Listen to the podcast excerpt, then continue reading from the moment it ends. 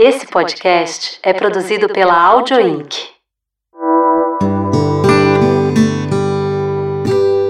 Vieses Femininos, por Elisa Tawil.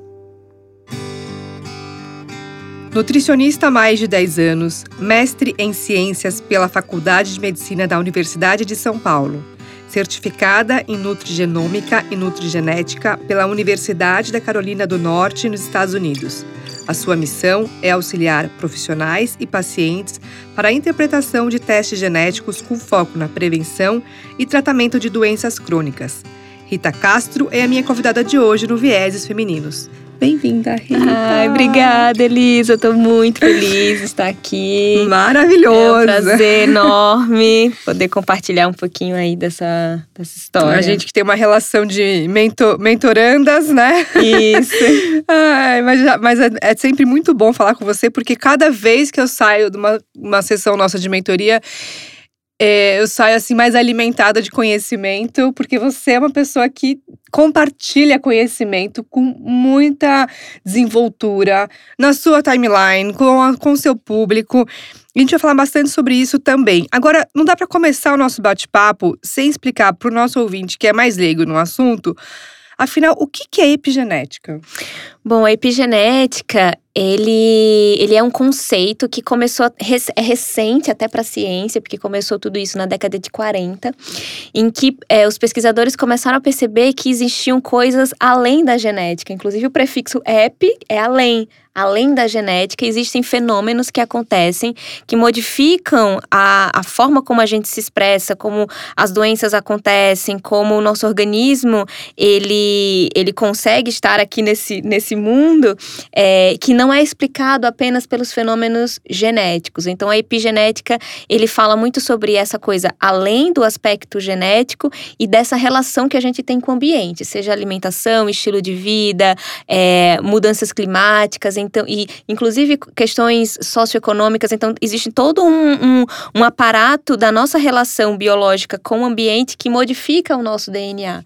E a epigenética estuda exatamente isso. E, e, um conceito importante é porque, assim, na genética, é, como a estrutura do DNA ali, quando você herda do seu pai e da sua mãe, ela não muda. Mas a forma como você vai expressar isso, então, a, a predisposição a algumas doenças, algumas questões que estão ali naquele DNA, ele, ela pode ser modificada. Então, a epigenética, ela dá pra gente um, uma, uma esperança ou uma perspectiva de que é possível a gente modificar, principalmente o, a predisposição ao risco de muitas doenças. Então, é, é, é, esse é o foco mais importante, assim, da gente entender. E que a alimentação é o, é o foco principal para que essa mudança aconteça. Quer dizer, aquilo que a gente aprende na escola de genótipos e fenótipos tem tudo a ver com isso. Tem tudo a ver com isso, porque antes eles achavam que estava ali no genótipo, ele iria expressar o fenótipo, mas o fenótipo, mas existe uma coisa no meio do caminho que isso pode ser modificado, tanto para o bem quanto para o mal. Então, tanto aquela pessoa que fala assim: "Ah, eu tenho uma genética perfeita", mas que é, não tem histórico de algumas doenças na família e às vezes desenvolveu, mas é porque aquela relação daquele genótipo com o ambiente, ela não foi interessante. E aí acabou desenvolvendo a doença doença. Do mesmo jeito, se tem um histórico familiar de câncer, Alzheimer, um monte de doenças crônicas, e aquela pessoa não necessariamente vai desenvolver aquilo.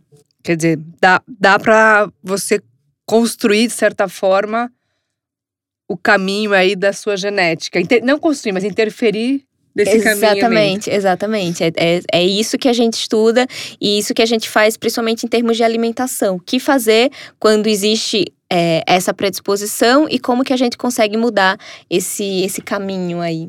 E qual a importância de um bom e correto mapeamento, leitura de um teste genético?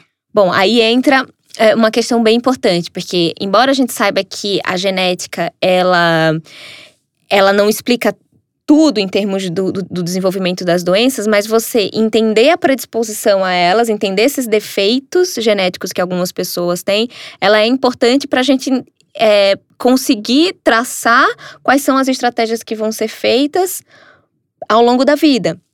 Então, por exemplo, no mapeamento genético, os, os testes de nutrigenética, o que, que a gente olha? Porque existem vários tipos de teste genético. É, o, o, teste que a gente utiliza na prática clínica em termos de orientar as questões nutricionais, a gente olha para os genes relacionados às questões metabólicas, a tendência à deficiência de nutrientes, a tendência a ter intolerâncias e sensibilidades. Ele não é um diagnóstico se você olha lá na sua genética, ah, eu tenho alteração ali do gene da intolerância à lactose. Não significa que é um diagnóstico de intolerância à lactose, mas é um percentual de risco para a pessoa ter uma intolerância à lactose ou ter uma sensibilidade ao glúten.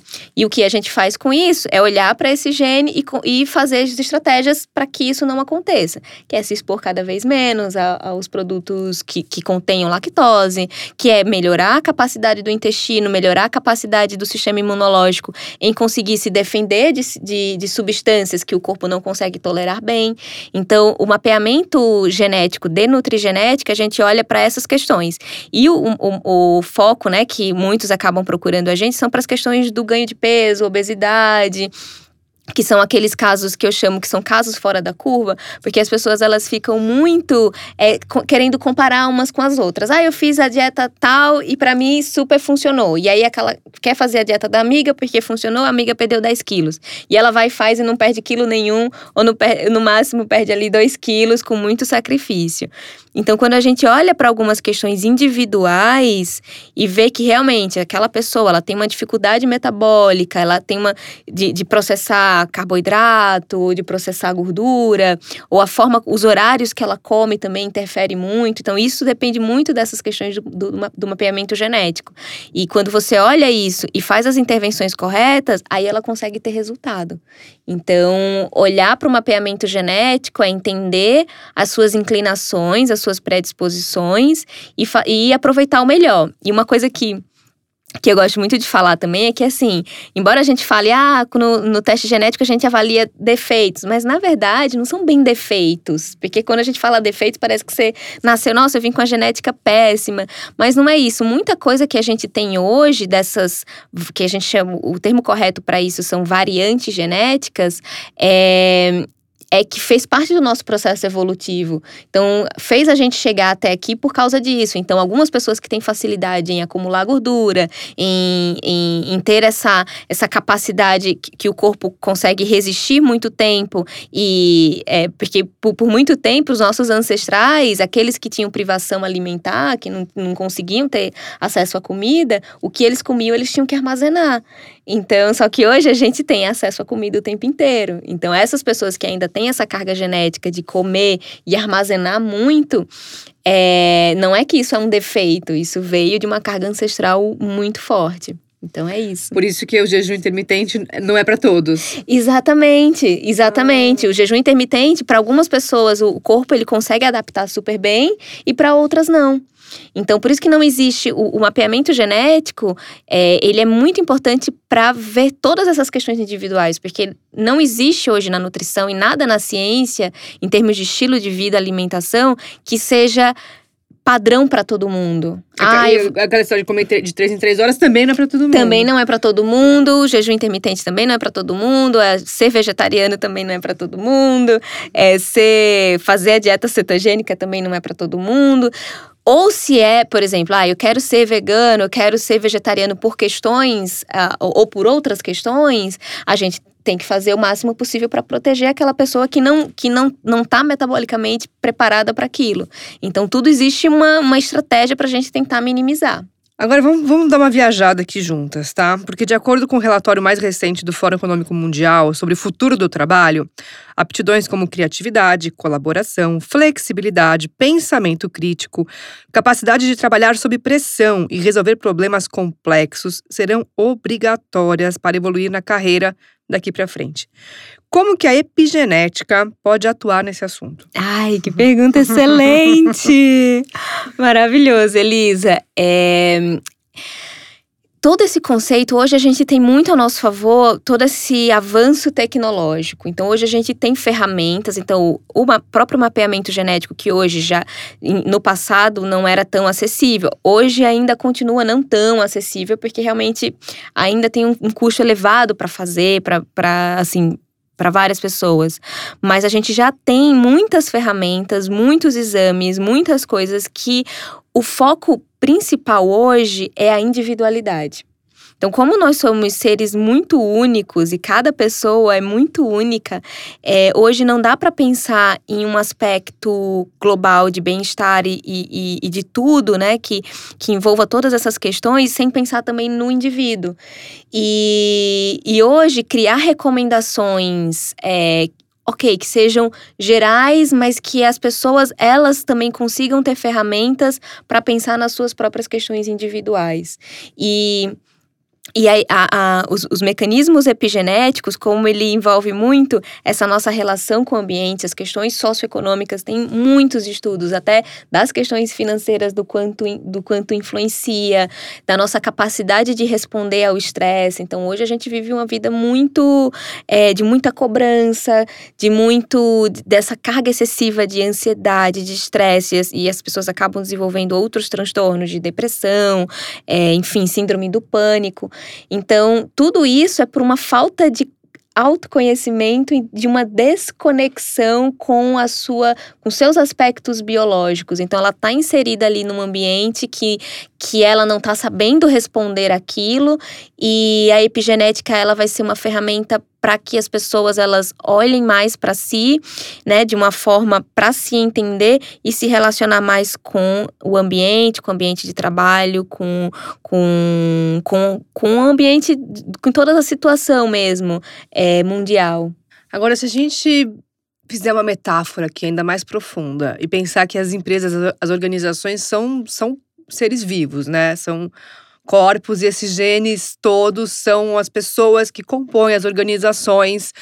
E quando a gente fala desse mapeamento, de entender o gene, de entender as tendências, também a gente pode levar a epigenética e essa sua leitura, esse teu mapeamento, para empresas e organizações que precisam cuidar melhor da sua saúde. Total.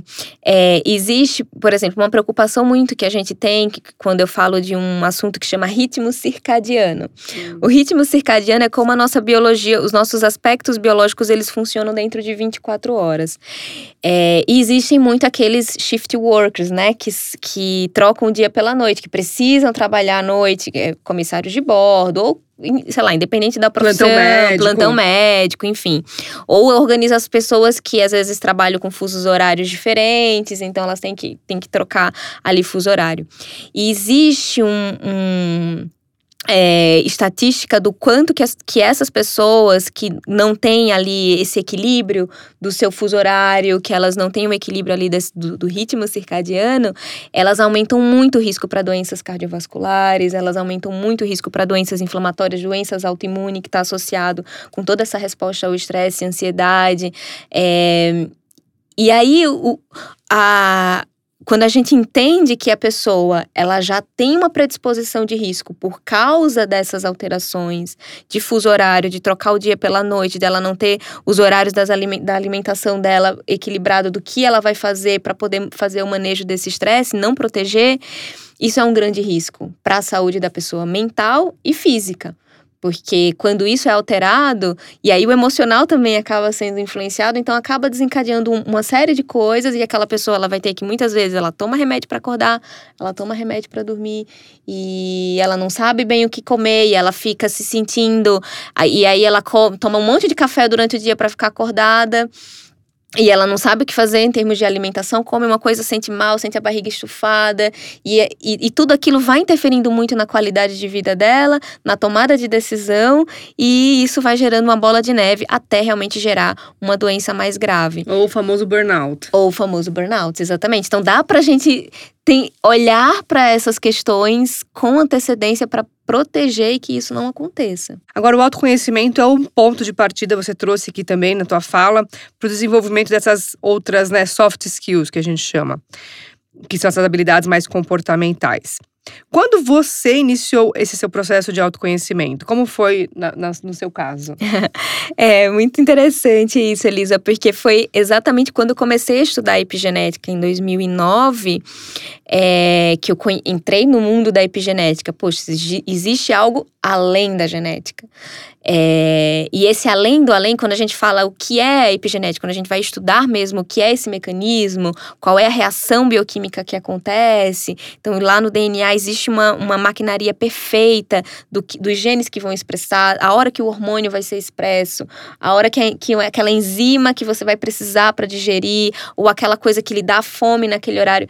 Então, é, é tão perfeita essa. Hum, o que, o que o nosso corpo é programado, que é impossível você não refletir sobre a grandeza do que é tudo isso, do que é a biologia e do que é, é algo que rege né, muito maior do que o que a gente possa imaginar. Então começou daí esse processo de, de tentar entender e de, e de fazer é, conexões em relação a isso, de que existe um controle muito maior né, desses mecanismos que, é, que tá ali, a gente consegue ver o que é bioquimicamente acontecendo acontecendo, mas que tem algo que é além, além dessa, desse, de tudo isso. E eu comecei a, a, no meu próprio processo, porque quando você sai da faculdade e os conceitos são muito gerais, você tem a pirâmide alimentar, você tem que comer 60 a 70% de carboidrato, tantos por cento de proteína, e que isso é para todo mundo. E eu comecei a perceber que comigo não funcionava assim também, que não era esse padrão que, que o meu corpo respondia. E na época, quando eu iniciei o mestrado, eu devia ter hoje, é, em relação ao que eu tinha antes, eu devia ter uns quase 7 quilos a mais do que eu tenho hoje. E não era porque eu comia tão errado, eu fazia aquilo que era o que as pessoas, né, que era o que, tava, que eu tinha aprendido. E quando eu comecei a perceber que não é assim, e que na prática clínica, quando você começa a ver alguns pacientes, poxa, eu tô aqui fazendo tudo certo, essa pessoa também tá supostamente fazendo tudo certo, por que, que não tá funcionando? Então, existe toda uma, uma questão que você vai realmente se aprofundando. E aí eu vi que tem tudo a ver quando você se conhece, você conhece as suas questões e tanto as questões biológicas como também mentais, emocionais, as coisas começam a funcionar muito, muito mais. Então, não tem como você separar todo esse conhecimento da ciência, de um aspecto espiritual e de um aspecto emocional de autoconhecimento. E como que é essa espiritualidade, ela inter, acaba interferindo no seu dia a dia, no, no, na sua rotina de leitura e mapeamento genético? É, é muito interessante, assim, porque como, como essas coisas estão todas interligadas, então até nisso, até nas questões espirituais, não existe uma, uma receita de bolo para todo mundo, né? De que, ah, desse, de, essa é a forma que vai funcionar para aquela pessoa, ou, ou é essa religião, ou, ou é isso, ou é aquilo que é para todo mundo. É, então, quando eu comecei a entender que para tudo na vida é realmente individual, é, eu comecei a conectar com outras questões, porque né, você vai vendo ali que existe algo muito além. E, e eu comecei a estudar há um tempo é, astrologia. Então, eu estudo astrologia, tarô e uma série de coisas que eu comecei a estudar, de uma mais da parte do ocultismo. E na astrologia, eu, e eu vou fazendo isso, é óbvio, ainda de forma muito empírica, mas o mapa astrológico, ele é muito parecido com o mapa genético. E isso é muito interessante. Quando eu pego um mapa genético e eu pego um mapa astrológico de, de alguma pessoa, isso eu não faço nos meus pacientes, mas eu faço nas pessoas que eu conheço ou nas pessoas que sabem dessa minha habilidade que eu tô contando. Já. estou contando isso aqui isso em primeira mão Nossa. só pra Elisa, porque eu nunca falei Próxima isso. Próxima sessão de mentoria, já vou querer combinar os dois mapas. Eu nunca falei isso nas redes sociais, porque as pessoas ainda têm muitos mitos em relação a isso, né?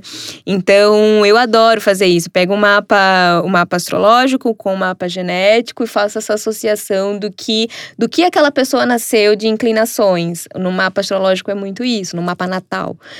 E você consegue fazer algumas associações. Nossa, esse gene está muito associado com o comportamento daquele signo, sabe? Uma pessoa que é um pouco mais impulsiva, que é que tem um comportamento bem mais agitado, quando eu olho lá no teste genético, aí ela tem ali uma coisa meio ariana, ela tem ali alguma coisa de mais de signos de fogo. Então é muito interessante tudo isso. E aí eu consigo fazer um pouco dessa análise e ajuda a pessoa nesse processo de autoconhecimento, que ela, que ela conecta ali com as questões do mapa astrológico dela, com as questões genéticas e o que fazer para ela conseguir trabalhar com aquilo. É, e como são tendências, são inclinações, é, é um processo de você estar tá sempre se é, é, sempre se observando, porque não é da noite para o dia que você vai resolver uma questão é, que é muito intrínseca da pessoa, né? Então é um processo. Então a gente vai trabalhando tudo isso com bastante é, com, e, e, e, o, e a pessoa participando do processo. Não ela simplesmente ela pegar uma dieta, pegar uma suplementação e ah, agora tá resolvida a minha vida. Não é assim que funciona. Então ela tem que participar do processo também. E esse trabalho é um trabalho de buscar um equilíbrio dessa, dessas potencialidades, porque o que a gente conversa muito aqui no Vieses é que o equilíbrio é uma meta, né? Algo que a gente quer atingir, mas é sempre a busca pelo equilíbrio, não é ficar naquele equilíbrio constante. Como que essa analogia pode ser aplicada para a questão também da biogenética e dessa leitura? Porque uma pessoa completamente equilibrada, né, com, todas as, com todas as suas tendências genéticas equilibradas, é o desejável ou é essa busca pelo equilíbrio? É a busca pelo equilíbrio, Elisa, porque hoje porque nós estamos aqui, né, que é uma coisa que eu acredito muito, a gente está aqui para evoluir, né? Então, os altos e baixos que a gente passa na vida, os desafios que a gente passa na vida, são exatamente para a gente poder é, sempre buscar esse equilíbrio. É, esse equilíbrio perfeito, toda hora, não é impossível na vida de hoje. Então, a gente passa por desafios mesmo, e esses desafios são para esse processo da evolução. Isso tanto para a evolução biológica, porque foi o que aconteceu nos últimos aí 100 mil anos de, de, de, de todo o nosso processo evolutivo. É, como também das questões espirituais, emocionais. Então, é todo um processo dessa busca pelo equilíbrio. E não ficar também, ai, nossa, eu não tô equilibrado, porque algumas pessoas olham para mim, né, e elas acham que eu sou extremamente ali o tempo inteiro, muito zen. É, eu, eu, eu busco esse processo de equilíbrio, mas óbvio que existem momentos da vida que a gente também tem as nossas inclinações, que a gente se desequilibra, mas a, a grande diferença de quem busca a evolução e de quem busca o equilíbrio equilíbrio é o quanto tempo você fica desequilibrado. Uhum. É o quanto tempo você fica naquela fase ali desse desequilíbrio. Então, é, é, quando aquilo acontece, é você conseguir, ok, eu olhei para isso, trabalhei, estou trabalhando essa questão, agora eu posso evoluir faz, e tomar alguma decisão que seja importante. Isso para alimentação, do tipo, ah, eu aqui, tô aqui, faço, consigo consumir meus alimentos saudáveis, mas em algum momento eu vou, vai me dar vontade de comer aquele pedaço de bolo, vou comer? Vou.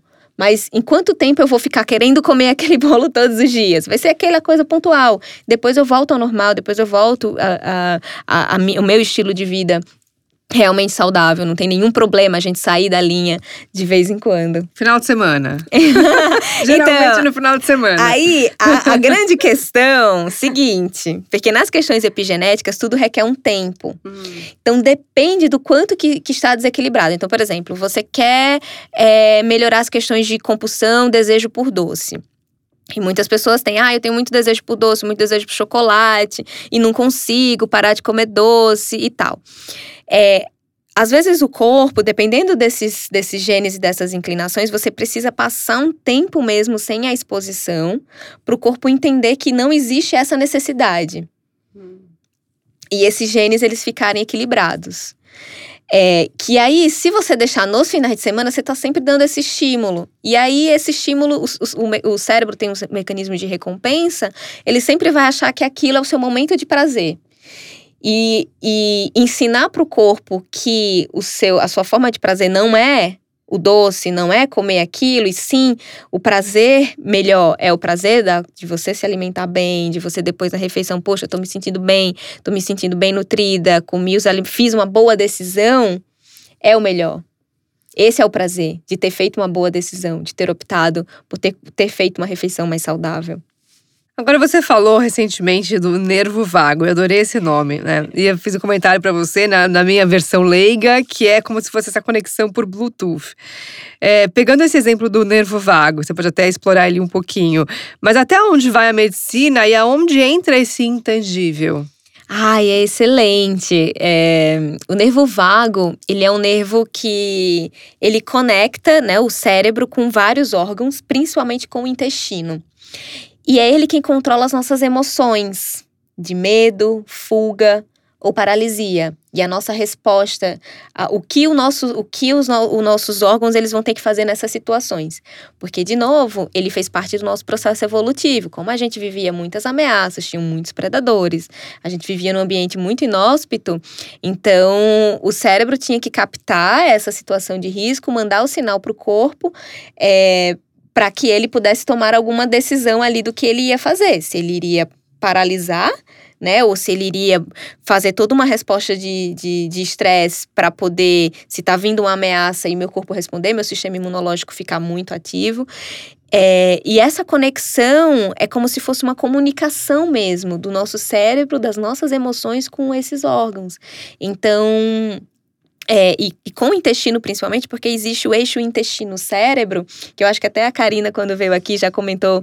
É, alguma coisa a respeito, mas do quanto que o, o, também os nossos órgãos, e principalmente o intestino, que é o que a gente está ali em contato muito com o ambiente, é, que essa alteração do intestino também influencia no nosso cérebro. Então, se você tem ali que você está colocando coisas para dentro de você, uma alimentação inadequada, toxinas, se você tem bactérias ruins, isso também vai mandar sinal para o seu corpo, para o seu cérebro, também, e, que existem até estudos, o quanto que as bactérias, elas influenciam no, nesse desejo pelo doce. E aí você, você até sabe, você está ali na sua consciência que você precisa, você, que você não deve comer aquilo que você já ou já passou da conta, já comeu aquele pedaço, já está satisfeito, mas tem algo ali que está além de você lhe estimulando a consumir mais e aí você acaba perdendo esse autocontrole. Então existem bactérias que estão ali nos influenciando muito nisso. Então o nervo vago é uma comunicação muito desse Bluetooth interno e externo do que, do que influencia, né, todas essas questões. Então, é, as sensibilidades alimentares também, o quanto que o nosso corpo ele vai ser muito sensível então, tem aquelas pessoas que comem tudo e acham que tem alergia a tudo. É, é muito relacionado também à alteração de nervo vago, as pessoas que ou tem muita diarreia ou tem muita constipação. Síndrome do intestino irritável, que, é um, que hoje está praticamente uma epidemia, assim, que está relacionado com as questões emocionais. É, então, ele entender isso, entender o quanto que as nossas emoções influenciam em todas essas questões alimentares e o que a gente pode fazer para melhorar isso. E o nervo vago, ele é, é além além de a gente cuidar da alimentação, né? Escolher os alimentos que não tenham tanto aspecto inflamatório, escolher de uma forma individual, mas é associar com práticas que melhorem essa resposta a ele, que é meditação, respiração profunda, é esse equilíbrio mesmo da, da do ambiente, então ter práticas energéticas que você consiga ali se equilibrar. É, e tudo isso a, a gente vai aprendendo com o tempo, né? Do que, de como fazer isso. Ah, fazer meditação, né? Simplesmente chegar e já querer é, fechar o olho e sair meditando. Mas é você encontrando formas de escutar mesmo o seu corpo e de entrar nesse nessa conexão do, da sua biologia com, com as suas emoções. Bom, a gente vai finalizar aqui o nosso bate-papo, mas tem muito assunto. Agora eu quero fazer quase que um desafio aqui, porque você que é uma decodificadora de genes, conta aqui nesse espaço, liderança é um fator genético? Ai, que demais essa pergunta. Olha, inclusive tem alguns estudos que eles fazem para essas tendências, tanto para questões de liderança como para questões de inteligência, aspecto cognitivo, se existe uma tendência genética para isso. É, mas é muito mais epigenético do que genético em si. Porque é exatamente isso. Se você é, conhece a sua genética e você sabe trabalhar isso, então, por exemplo, se você é uma, se você tem na sua tendência ali genética. Ah, eu sou uma pessoa explosiva, eu tenho uma tendência a ter meus neurotransmissores de muita explosão, ou se você tem uma tendência a ter pouca serotonina, pouca dopamina, que vai, vai lhe deixar um pouco mais para baixo, aquela pessoa mais desmotivada, se você sabe trabalhar com isso e você sabe fazer o manejo disso, seja através de alimentação, suplementação, tudo tem, tudo tem um jeito, você consegue ser uma pessoa mais motivada, você consegue ser uma pessoa que consegue influenciar pessoas, deixar o ambiente, e isso é um aspecto de liderança importante. É, do mesmo jeito, se você é uma pessoa explosiva, não consegue viver socialmente, né? Porque tem um gene também, que é o gene da ocitocina, que são as pessoas que têm uma dificuldade de viver um pouco num ambiente que elas têm uma dificuldade com as, com as questões questões sociais. Então, se você conhece isso e você começa a trabalhar isso, é, você consegue também ter um aspecto de liderança mais positiva. Então, é, existem essas inclinações, mas o mais importante é você se conhecer para trabalhar esses pontos fortes e os pontos fracos para que isso realmente seja um aspecto positivo para sua liderança e usar o que você tem de melhor para o que você está desempenhando ali de trabalho. Alô, alô, empresas RHs que estão acostumados com perfil DISC, perfil MBTI. Que tal começar a pensar em fazer uma análise genética Exatamente. dessa empresa? Exatamente. Isso, isso seria sensacional. É. Sensacional, porque daí você vê, né? E ajudar aquela pessoa, porque às vezes, uma outra questão da, do aspecto genético que influencia, que ajuda muito, eu até brinco nas questões de relacionamento, porque você consegue entender a outra pessoa, você consegue ter uma empatia muito maior.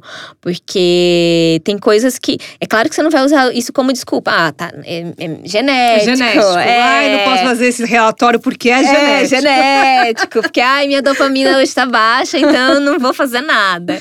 É, é muito pelo contrário. Você consegue entender que aquela pessoa vai ter uma certa dificuldade realmente em alguns aspectos, que ali é um ponto, é um ponto fraco daquela pessoa, mas desde que ela esteja consciente querendo melhorar.